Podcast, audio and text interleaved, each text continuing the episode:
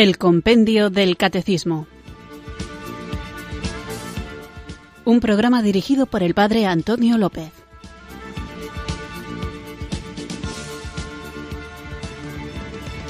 Muy buenas tardes, queridos oyentes de Radio María. Recibido un cariñoso saludo desde Irurzun, en Navarra, quienes sintonizáis un día más, una tarde más, esta emisora de la Virgen, Radio María, la radio que cambia vidas, para acudir a la cita diaria con la formación cristiana, formación que vamos adquiriendo con el guion, con la guía de lo que da título a nuestro programa, que es el Compendio del Catecismo, esta joyita de libro pequeñito pero muy denso en el que vamos recorriendo despacito, poco a poco, saboreando, deteniéndonos no todo lo que nos gustaría, pero al menos sí creo que lo suficiente en cada una de las preguntas y respuestas del compendio para profundizar en una fe que el amor nos empuja a querer conocer cada vez más. A veces he dicho que es necesario estar formados hoy más que nunca, pero ese de hoy más que nunca es una expresión lógica en el sentido de que hoy, porque es el hoy el que nos toca vivir a nosotros y es el mundo de hoy al que tenemos que dar una respuesta. Pero la Iglesia, desde el inicio, desde el primer instante en que el Señor congregó en torno a sí a los apóstoles, se ha visto siempre necesitada de transmitirse adecuadamente. Primero, para tocar los corazones de aquellos que consciente o inconscientemente buscan a Dios y segundo, también para afrontar los retos que tanto en tiempos de Jesús se le presentaban al Señor y a sus discípulos con las polémicas que tenía con los fariseos o con los saduceos y a lo largo de la historia de la Iglesia vemos como esta, guiada por el Espíritu Santo, ha ido creciendo precisamente cuando trataba de dar respuesta a las objeciones que desde el mundo pagano o desde el gnosticismo y otras ideologías se le han presentado. Por eso nosotros tenemos que estar atentos a qué es lo que el mundo al que estamos enviados a evangelizar dice, no para asumir sus doctrinas ajenas a la revelación, sino para que con la palabra de Dios, guiados por la tradición y el magisterio, movidos por el Espíritu Santo, sepamos dar una respuesta adecuada a todo aquel que nos pida razón de nuestra esperanza. No basta la buena voluntad. La buena voluntad es un presupuesto que debe estar presente, pero no es suficiente con la buena voluntad. Además de la buena voluntad, hay que tener una buena formación y de una manera quiero creer que sencilla y accesible a todos, en este programa tratamos de ir viendo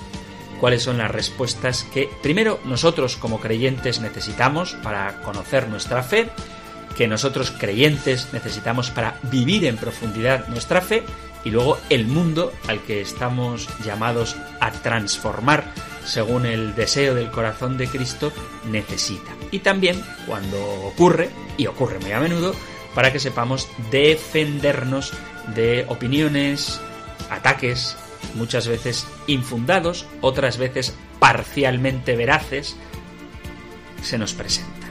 Así que pidamos al Espíritu Santo que sea el quien nos guíe, nos acompañe durante esta hora y durante toda nuestra vida para ser verdaderos testigos de Jesucristo, con nuestra oración, con nuestro afecto puesto en el Señor, con nuestras obras de caridad, que son la expresión más elocuente de una vida transformada en Cristo y una caridad que exige, que empuja a dar a conocer la verdad. Una verdad que para darla a conocer primero tenemos que conocerla nosotros. Así que que sea el Espíritu de Dios el que nos ilumine y nos haga testigos del Evangelio. En actitud de oración, unidos en este deseo, invoquemos juntos el don del Espíritu Santo.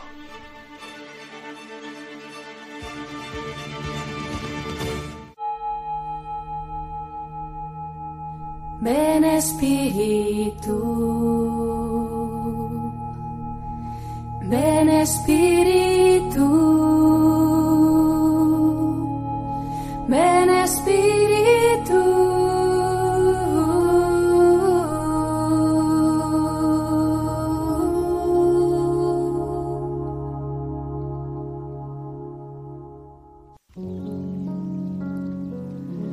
Ven Espíritu Santo y ayúdame a reconocer a Jesús resucitado en medio de mis cansancios, de mis preocupaciones, en medio de las angustias de la gente, porque Él siempre está. Ayúdame a reconocerlo glorioso, lleno de vida, repleto de fuerza, revestido de luz celestial. Con un toque de tu gracia, despierta mi corazón para que lo alabe, para que me llene de admiración ante su rostro precioso. Derrama en mi interior deseos de buscar a Jesús para que, amándolo, lo encuentre en cada cosa. Haz que me deslumbre con su luz espléndida para que no me dominen las oscuridades del mundo. Abre mi vida entera, Espíritu Santo, para que Jesús pueda tomarla con la potencia de su resurrección. Renueva mi existencia con un poco de esa vida plena de Jesús resucitado, para que yo también pueda vivir como un resucitado. Ven, Espíritu Santo.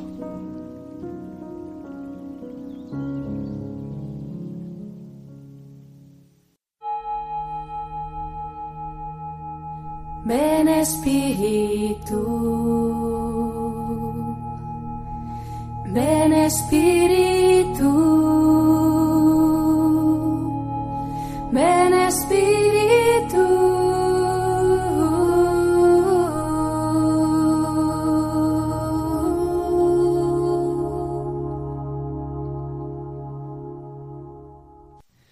Vamos allá con nuestro nuevo programa, con esta apasionante y siempre estimulante tarea de conocer a fondo nuestra fe.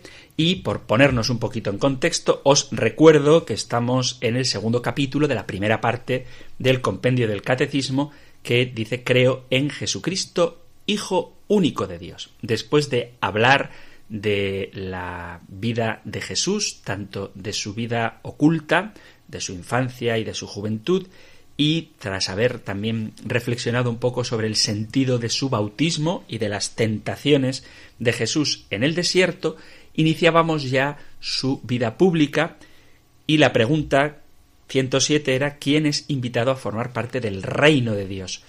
Todos los hombres están llamados a formar parte de este reino de Dios, incluso el peor de los pecadores, y dedicábamos el programa anterior a hacer un pequeño paréntesis y formular una pregunta que propiamente no viene en el compendio del catecismo, pero que creo que es útil conocerla para entender las siguientes preguntas, porque la pregunta 107 decía quién es invitado a formar parte del reino de Dios, hoy veremos por qué Jesús manifiesta el reino mediante signos y milagros y por eso parecía oportuno averiguar o profundizar un poquito en qué significa el reino de Dios o el reino de los cielos o simplemente el reino.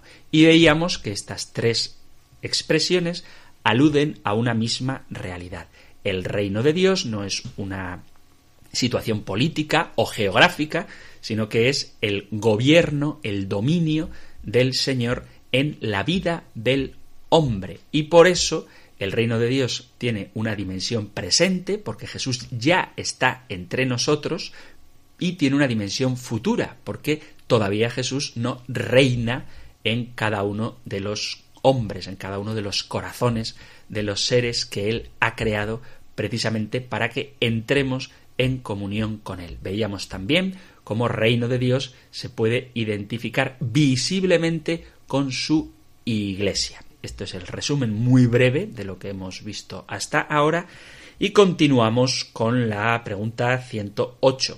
La podéis encontrar en el Catecismo Mayor en los puntos 547 al 550. Nosotros la escuchamos ahora, la pregunta 108 del compendio del Catecismo. Número 108. ¿Por qué Jesús manifiesta el reino mediante signos y milagros?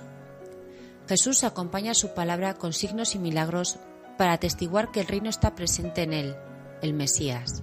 Si bien cura a algunas personas, Él no ha venido para abolir todos los males de esta tierra, sino ante todo para liberarnos de la esclavitud del pecado.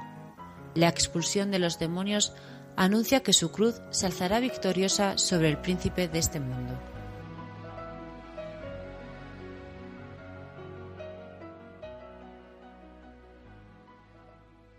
un tema sin duda muy interesante, el de los milagros de Jesús y el compendio del catecismo habla de signos y milagros. ¿Es lo mismo un signo que un milagro? Bueno, pues en sentido estricto los milagros son acciones extraordinarias del Señor, pero cuando se habla de signos está queriendo significarse que el milagro quiere expresar una realidad que va más allá del hecho mismo pues de la curación o de la expulsión del demonio o de la multiplicación de los panes o de que Jesús camine sobre las aguas.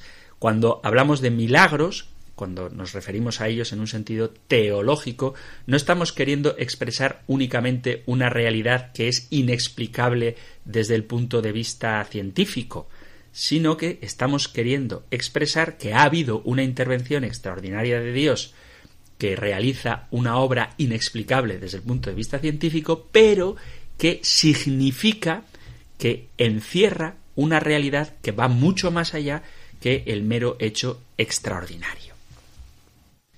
Como sabéis que me gusta tirar de diccionario, la palabra milagro en la RAE dice hecho no explicable por las leyes naturales y que se atribuye a intervención sobrenatural de origen divino. Bueno, esto es un milagro.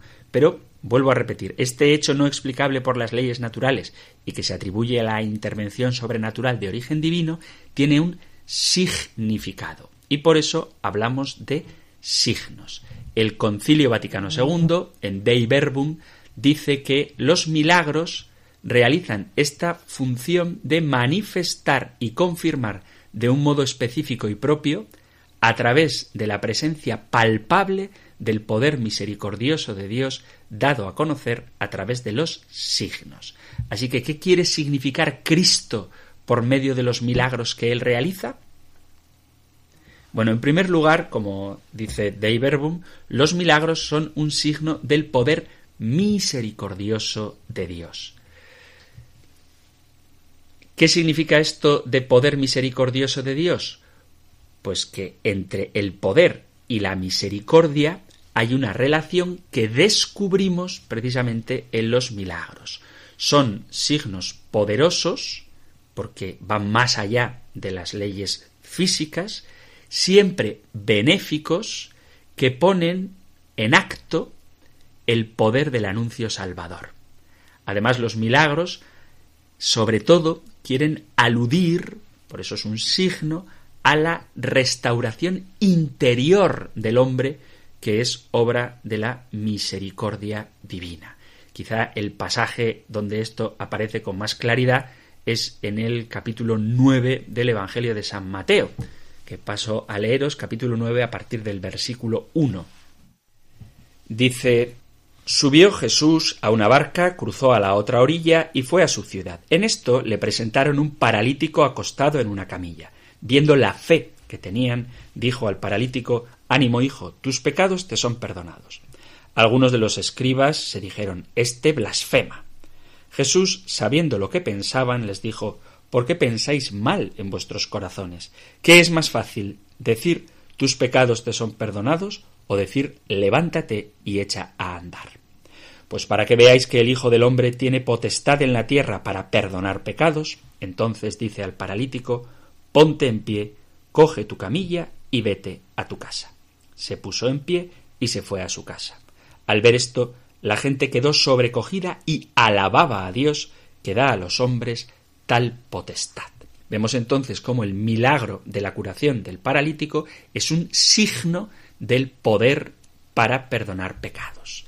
Se trata de la restauración no sólo física, sino de la restauración total, integral, por supuesto, espiritual del y en este sentido, los milagros son la acción poderosa y misericordiosa de Dios puesta en. Los milagros son el signo, la señal, la prueba de que el reino del Mesías, el reino de Dios, ya ha llegado a los hombres. Jesús dice en el capítulo 12 del Evangelio de San Mateo, dice, leo 12, 22, a partir del 22 dice, entonces le fue presentado un endemoniado ciego y mudo y lo curó, de suerte que el mudo hablaba y veía. Y toda la multitud asombrada decía ¿No será este el hijo de David? Pero los fariseos al oírlo dijeron Este expulsa a los demonios con el poder de Belcebú, príncipe de los demonios. Pero él, dándose cuenta de sus pensamientos, les dijo Todo reino dividido internamente va a la ruina, y toda ciudad o casa dividida internamente no se mantiene en pie. Si Satanás expulsa a Satanás, está dividido contra sí mismo. ¿Cómo va a subsistir su reino? Y si yo expulso a los demonios con el poder de Belcebú, vuestros hijos, ¿con qué poder los expulsan? Por eso ellos os juzgarán. Y luego dice, versículo 28, pero si yo expulso los demonios por el poder del Espíritu de Dios, es que ha llegado a vosotros el reino de Dios. Y de hecho, los evangelios abundan en esta idea de que el reino de Dios ha llegado y este reino se manifiesta a través de los signos, de los milagros. Por ejemplo, en el Evangelio de San Marcos, en el capítulo 1, leo desde el versículo 35, se levantó de madrugada cuando todavía estaba muy oscuro, se marchó a un lugar solitario y allí se puso a orar. Simón y sus compañeros fueron en su busca y al encontrarlo le dijeron Todo el mundo te busca. Él les responde Vámonos a otra parte, a las aldeas cercanas, para predicar también allí, que para eso he salido.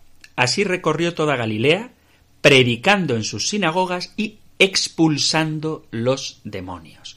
La predicación de Jesús va siempre acompañada de milagros. Otro pasaje en el que queda de manifiesto que los milagros son un signo de la llegada del Mesías es cuando, Evangelio de Lucas capítulo 7, los discípulos de Juan el Bautista, dice capítulo 7 versículo 18, los discípulos de Juan le contaron todo esto, y Juan, llamando a dos de sus discípulos, los envió al Señor diciendo, ¿Eres tú el que ha de venir o tenemos que esperar a otro? Los hombres se presentaron ante él y le dijeron, Juan el Bautista nos ha mandado a ti para decirte, ¿eres tú el que ha de venir o tenemos que esperar a otro? En aquella hora curó a muchos de enfermedades, achaques y malos espíritus, y a muchos ciegos les otorgó la vista. Y respondiendo les dijo, Id y anunciar a Juan lo que habéis visto y oído. Los ciegos ven, los cojos andan, los leprosos quedan limpios y los sordos oyen, los muertos resucitan, los pobres son evangelizados, y bienaventurado el que no se escandalice de mí. Es decir, Jesús no afirma directamente con una palabra que Él es el Mesías, sino que dice, id y contadle a Juan lo que habéis visto y oído. Como los milagros son un signo, una expresión, una manifestación de que efectivamente ese reino de Dios que somete todo, como veníamos diciendo, el dominio de Dios se extiende sobre la enfermedad, sobre el demonio e incluso lo veremos sobre la muerte. Así que los milagros, repito, tanto los exorcismos como las curaciones milagrosas son la visibilización de que la salvación ha llegado. Por medio de estos milagros se cumplen las profecías en las que se anuncia la victoria definitiva sobre Satanás y la renovación del mundo que comienza en el interior, en el corazón de los hombres. Dice Jesús a sus discípulos que expulsan demonios y se quedan sorprendidos. Leo capítulo 10 del Evangelio de San Lucas, versículo 17. Dice, los setenta y dos volvieron con alegría diciendo, Señor, hasta los demonios se nos someten en tu nombre. Él les dijo, estaba viendo a Satanás caer del cielo como un rayo. Mirad, os he dado potestad de pisotear serpientes y escorpiones, y todo poder del enemigo, y nada os hará daño alguno. Vemos claro cómo Jesús expresa que los exorcismos que hacen los discípulos son la expresión de que Satanás, el acusador de los hombres, ha perdido su poder, de modo que ya no hay quien acuse a la humanidad ante Dios, porque todo va a ser renovado en Cristo y la expulsión de los demonios es un signo de esta nueva realidad. Los milagros son también un signo, una expresión, una manifestación de la misión de Jesús. Jesús garantiza que su misión es divina, que está enviado por Dios cuando manifiesta los milagros. Esto lo vemos sobre todo si nos fijamos en el Antiguo Testamento, en el caso de Moisés o de los profetas, que dicen haber sido enviados por Dios precisamente cuando realizan signos prodigiosos que solamente pueden ser realizados por el poder divino. Y de ahí que Moisés avale su misión divina con sus milagros, lo mismo que algunos profetas. Os leo el capítulo cuarto del libro del Éxodo. Dice Moisés respondió Mira que no me creerán ni me harán caso, pues dirán No se te ha aparecido el Señor. El Señor le dijo ¿Qué tienes en tu mano? Un bastón, respondió él. El Señor le dijo Tíralo al suelo. Él lo tiró al suelo y se convirtió en una serpiente. Moisés huyó de ella. El Señor dijo a Moisés Échale mano y agárrala por la cola. Moisés le echó mano y la agarró y se volvió a convertir en un bastón en su mano. Así creerán que se te ha aparecido el Señor, el Dios de sus padres, el Dios de Abraham, Dios de Isaac y Dios de Jacob. Y después del pasar el mar rojo milagrosamente, dice el mismo libro del Éxodo, en el capítulo 14, versículo leo desde el versículo 30, dice, aquel día salvó el Señor a Israel del poder de Egipto, e Israel vio a los egipcios muertos en la orilla del mar. Vio pues Israel la mano potente que el Señor había desplegado contra los egipcios, y temió el pueblo al Señor, y creyó en el Señor y en Moisés su siervo. Es el signo milagroso el que hace que el pueblo de Israel crea tanto en el Señor como en Moisés, que por el poder divino, por la misión divina que el Señor le ha encomendado, es capaz de realizar estos prodigios. Me vais a permitir me vais a permitir que lea un pasaje un poquito largo del primer libro de Reyes, en el capítulo 18, a partir del versículo 20, pero que está muy bien, es un texto muy bonito, para manifestar cómo es el poder milagroso del Señor el que suscita la fe en el pueblo. Leo primer libro de Reyes, capítulo 18, versículo 20. Ahab dio una orden entre todos los hijos de Israel y reunió a los profetas en el monte Carmelo. Elías se acercó a todo el pueblo y dijo ¿Hasta cuándo vais a estar cojeando sobre dos muletas? Si el Señor es Dios, seguidlo. Si lo es Baal, seguid a Baal. El pueblo no respondió palabra. Elías continuó Quedo yo solo como profeta del Señor, mientras que son cuatrocientos cincuenta los profetas de Baal. Que nos den dos novillos, que ellos elijan uno, lo descuarticen y lo coloquen sobre la leña, pero sin encender el fuego. Yo prepararé el otro novillo y lo pondré sobre la leña, también sin encender el fuego. Vosotros clamaréis invocando el nombre de vuestro Dios, y yo clamaré invocando el nombre del Señor y el Dios que responda por el fuego, ese es Dios. Todo el pueblo acató. Está bien lo que propones. Elías se dirigió a los profetas de Baal. Elegid un novillo y preparadlo vosotros primero, pues sois más numerosos. Clamad, invocando el nombre de vuestro Dios, pero no pongáis fuego. Tomaron el novillo que le dieron, lo prepararon y estuvieron invocando el nombre de Baal desde la mañana hasta el mediodía, diciendo Baal, respóndenos mas no hubo voz ni respuesta. Brincaban en torno al altar que habían hecho. A mediodía, Elías se puso a burlarse de ellos. Gritad más fuerte, porque él es Dios, pero tendrá algún negocio, le habrá ocurrido algo, estará de camino, tal vez esté dormido y despertará. Entonces gritaron con voz más fuerte, haciéndose incisiones con cuchillos y lancetas hasta chorrear sangre por sus cuerpos según su costumbre. Pasado el mediodía, entraron en trance hasta la hora de presentar las ofrendas, pero no hubo voz, no hubo quien escuchara ni quien respondiese. Elías dijo a todo el pueblo Acercaos a mí. Y todo el pueblo se acercó a él. Entonces se puso a restaurar el altar del Señor que había sido demolido. Tomó Elías doce piedras, según el número de tribus de los hijos de Jacob, al que se había dirigido esta palabra del Señor tu nombre será Israel.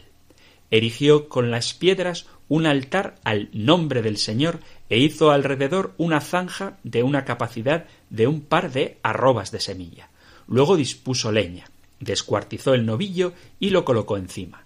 Llenad de agua cuatro tinajas y derramadla sobre el holocausto y sobre la leña. Ordenó y así lo hicieron. Pidió, hacedlo por segunda vez. Y por segunda vez lo hicieron. Hacedlo por tercera vez. Y una tercera vez lo hicieron. Corrió el agua alrededor del altar e incluso la zanja se llenó a rebosar.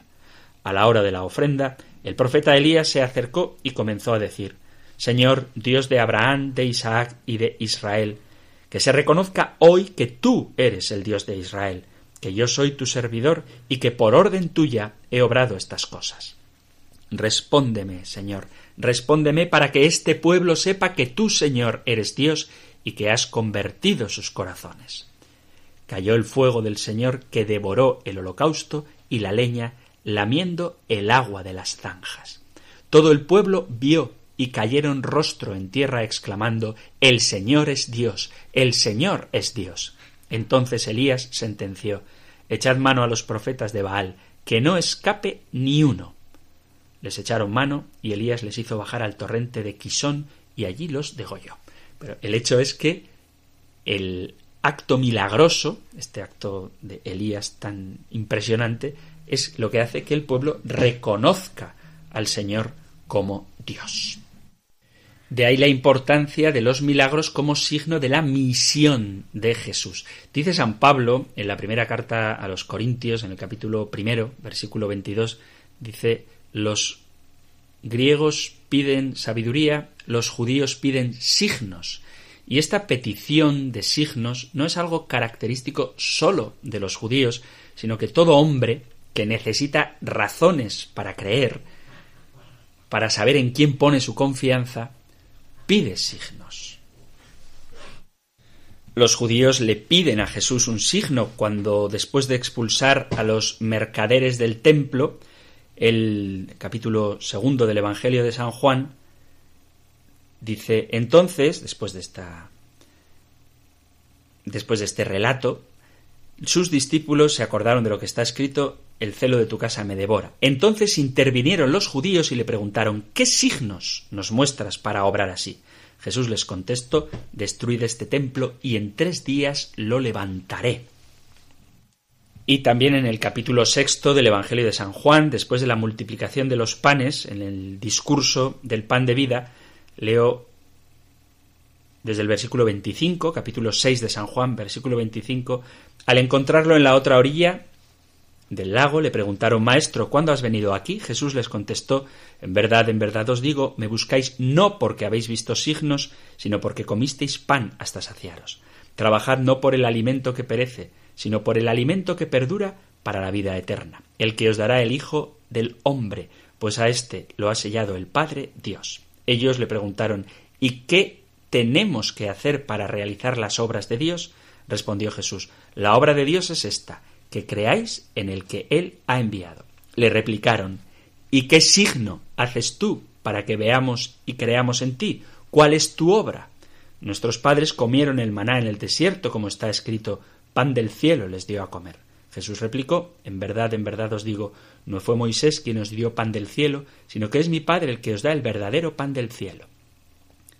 El caso, esto es, el hecho es que Jesús pide fe, pide que creamos en él, y los judíos, que es una petición muy humana, le dicen, bueno, pero ¿qué signo nos das para que creamos en ti?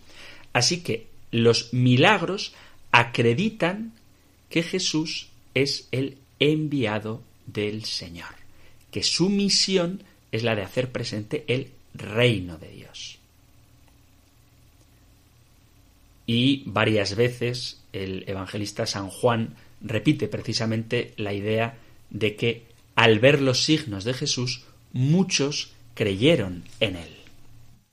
En el Evangelio de San Juan, después de las bodas de Cana, dice, este fue el primer signo, capítulo 2, versículo 11 del Evangelio de San Juan, este fue el primer signo que Jesús realizó en Caná. Así se manifestó su gloria y sus discípulos creyeron en él. También en el capítulo 2, versículo 23 de San Juan dice, mientras estaba en Jerusalén por las fiestas de Pascua, muchos creyeron en su nombre viendo los signos que hacía. También en San Juan, capítulo 7, versículo 31 dice, de la gente muchos creyeron en él y decían, cuando venga el Mesías, ¿acaso hará obras mayores que las que ha hecho éste?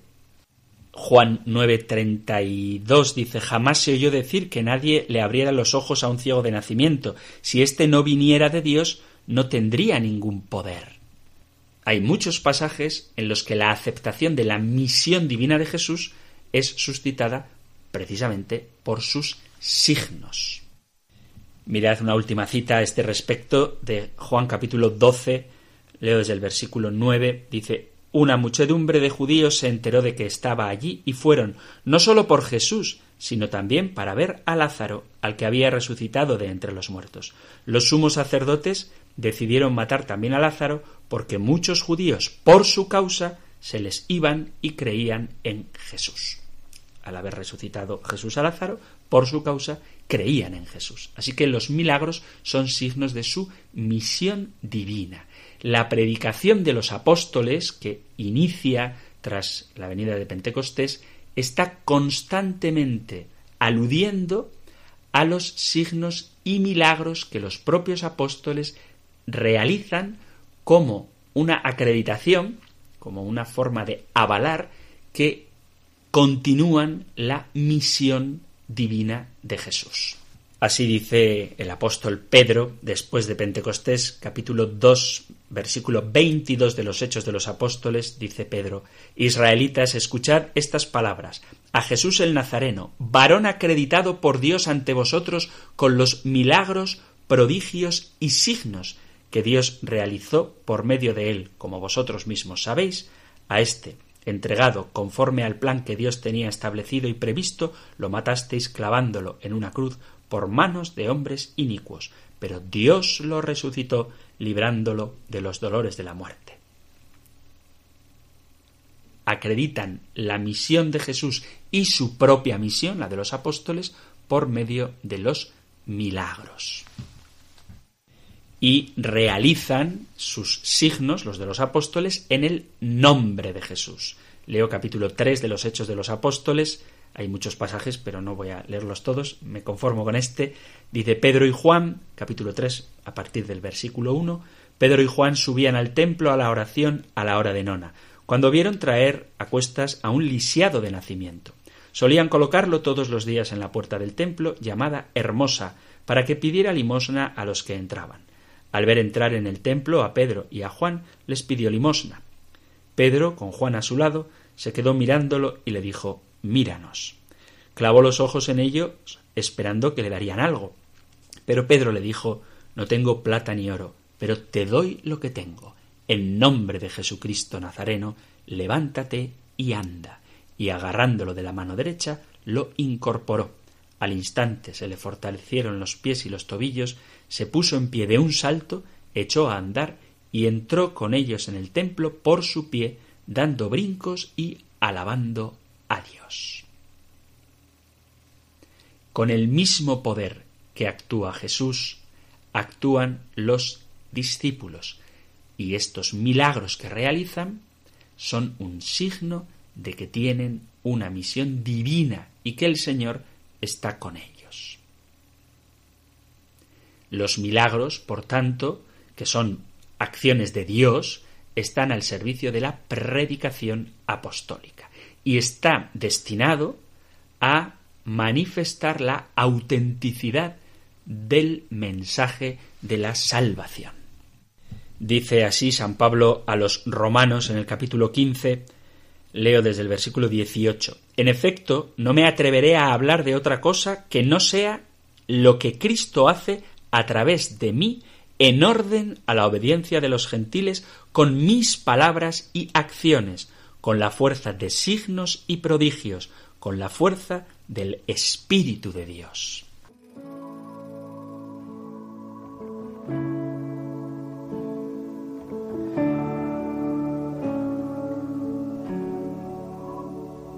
Lo que soñaba lo que yo me imaginaba, lo que le pedí al Señor en un amor, no se compara con lo que vivimos vos y yo, no se compara. Un cuento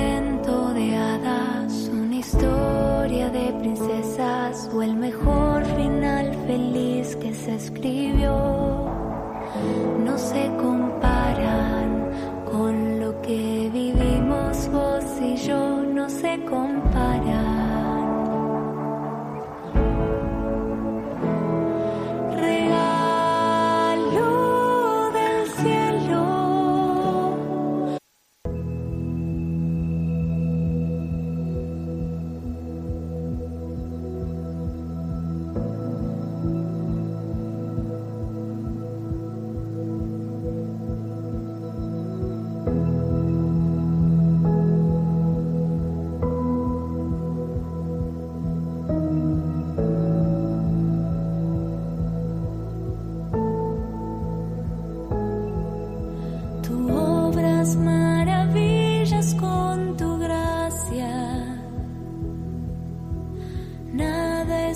Imposible en tus manos.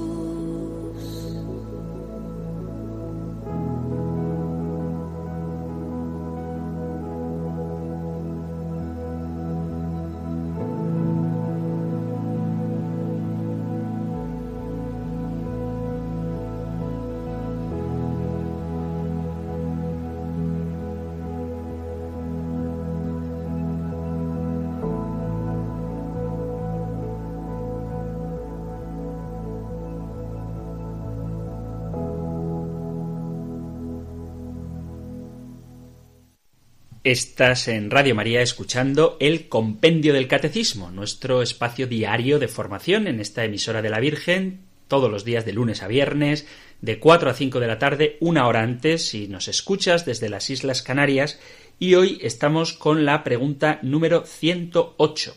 ¿Por qué Jesús manifiesta el reino mediante signos y milagros? Hemos visto que la palabra milagro tiene un sentido específico y que la palabra signo amplía un poquito más esa expresión de milagro porque el milagro es un acontecimiento extraordinario, no explicable por medio de las leyes de la naturaleza, atribuida a la intervención divina, pero el signo es lo que el milagro significa, que detrás de esa acción extraordinaria hay un mensaje, hay una realidad que va más allá de la propia curación o expulsión del demonio o lo que sea el milagro.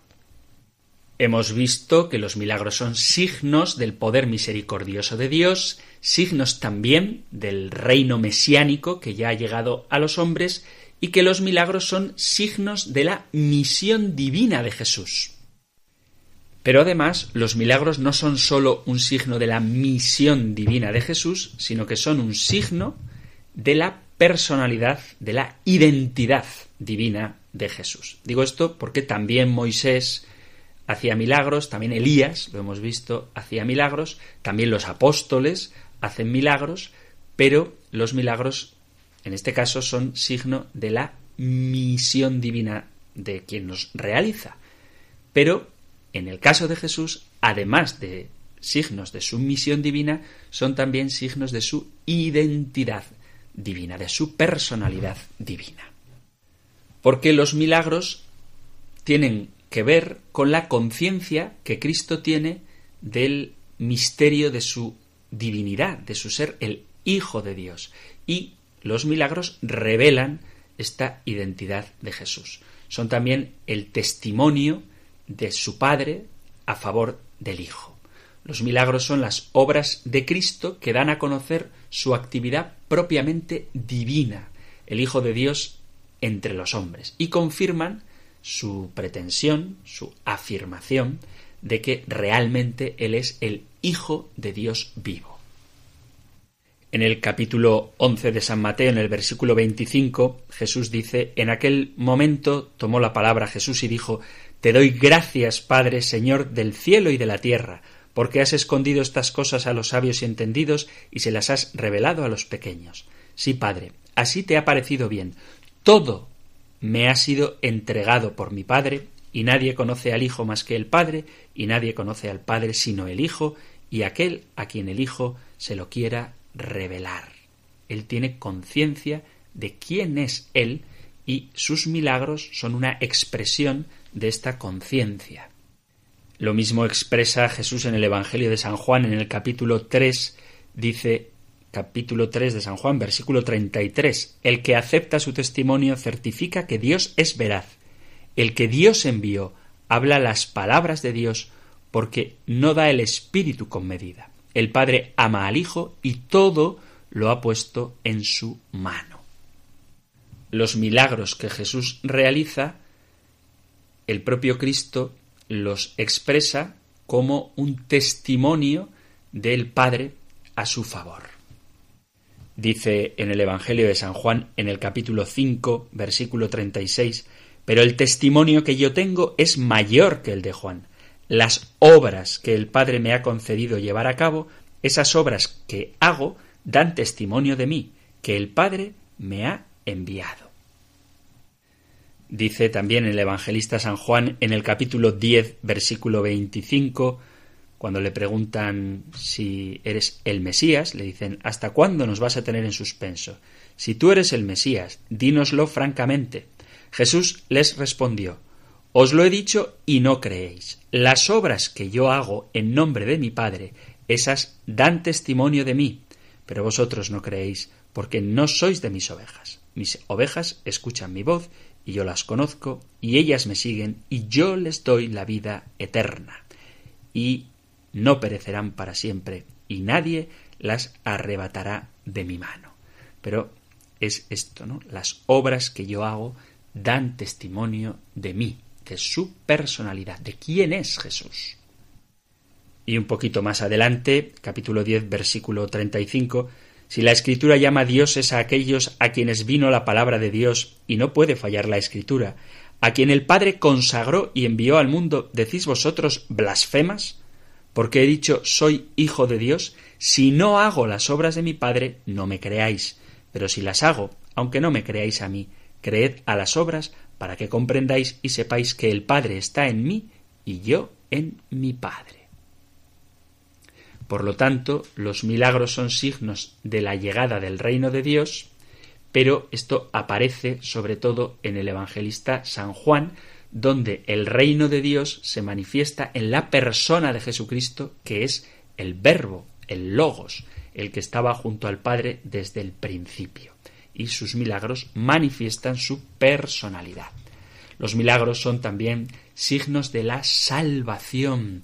No solamente acompañan la palabra de Cristo para avalarla, para confirmarla, sino que los milagros en sí mismos son una revelación, son un mensaje, son una palabra, descifran y al mismo tiempo representan la realidad del misterio. El milagro deja ver la transformación que ya se ha realizado, porque los prodigios que se llevan a cabo en el orden físico son figuras y símbolos, son signos de la realidad transformadora de la gracia de Dios. Dicho de alguna manera, y esto que quede claro, los milagros son realidades históricas, cosas que verdaderamente han sucedido y que además tienen un significado espiritual. Por ejemplo, la pesca milagrosa es signo de la expansión espiritual de la Iglesia por medio del anuncio de los apóstoles, a quienes Jesús nombra pescadores de hombres. O cuando Jesús cura a un leproso, simboliza el retorno del pecador a la sociedad del reino de Dios. O la limpieza de la piel del leproso significa la pureza, la liberación del pecado que el propio Cristo nos ofrece. Cuando Él cura a un ciego, está queriendo expresar que es la luz del mundo. Cuando transforma el agua en vino, está inaugurando la nueva creación. Cuando sana a un paralítico, está mostrando la restauración del bautismo. Esta alusión la hago con respecto al paralítico de la piscina de Siloé, en la que por medio de las aguas del bautismo el hombre queda sanado. La multiplicación de los panes es un signo claro del pan de vida que es la Eucaristía. La resurrección de Lázaro representa a Cristo como el que es la resurrección y la vida.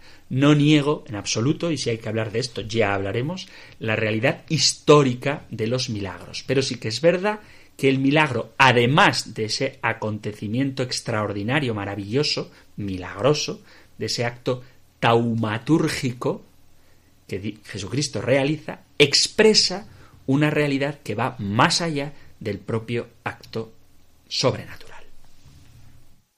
Y en este mismo sentido, los milagros son signos de lo que aguardamos, prefiguran la transformación que tendrá lugar al final de los tiempos para cada uno de los hombres y para el universo entero cuando nuestros cuerpos sean glorificados.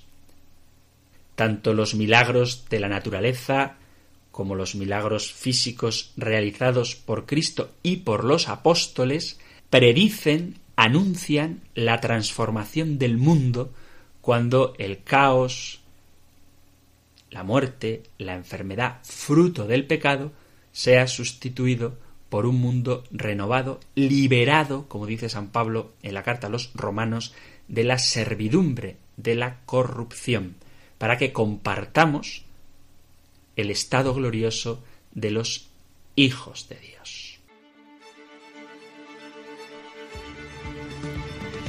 Queridos amigos, queridos oyentes de este espacio del Compendio del Catecismo, hemos llegado al final de nuestro programa y si os parece bien, en el próximo continuaremos hablando de los milagros y quizá hagamos alguna alusión a la historicidad de estos, puesto que a veces Se pretende hacer una lectura del Evangelio en la que saquemos de él todo elemento sobrenatural, por supuesto los milagros, y entonces nos quedamos sin nada, puesto que, como veis, la importancia de los milagros va mucho más allá de la curación concreta, puntual o del acto milagroso en sí mismo, sino que expresa mucho más la misericordia de Dios, la llegada del reino de Dios, la misión de Cristo, la identidad de Cristo y también esa dimensión escatológica de qué es lo que nos aguarda cuando al final de los tiempos el reino de Dios sea una realidad plena en el universo entero, en todo el cosmos está llamado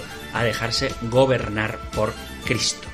Así que si queréis poneros en contacto con el programa para hacer alguna pregunta a este respecto o al respecto que sea, si queréis dar vuestro testimonio o compartir cualquier idea con la emisora de la Virgen, con los oyentes del compendio del Catecismo, podéis hacerlo enviando vuestro mensaje de texto o audio al 668 594 383 668 594 383 o dejando vuestro mensaje, en este caso escrito, a la dirección de correo electrónico compendio arroba radiomaria.es compendio arroba radiomaria.es correo electrónico 668 594 383 para WhatsApp. Terminamos nuestro programa, como hacemos cada día, implorando la bendición de Dios con las palabras de la Sagrada Escritura. El Señor te bendiga y te proteja, el Señor ilumine su rostro sobre ti y te conceda su favor, el Señor te muestre su rostro y te conceda la paz. Muchísimas gracias por estar ahí, gracias por escuchar el compendio del catecismo y si queréis volveremos a encontrarnos en un próximo programa. Un fuerte abrazo.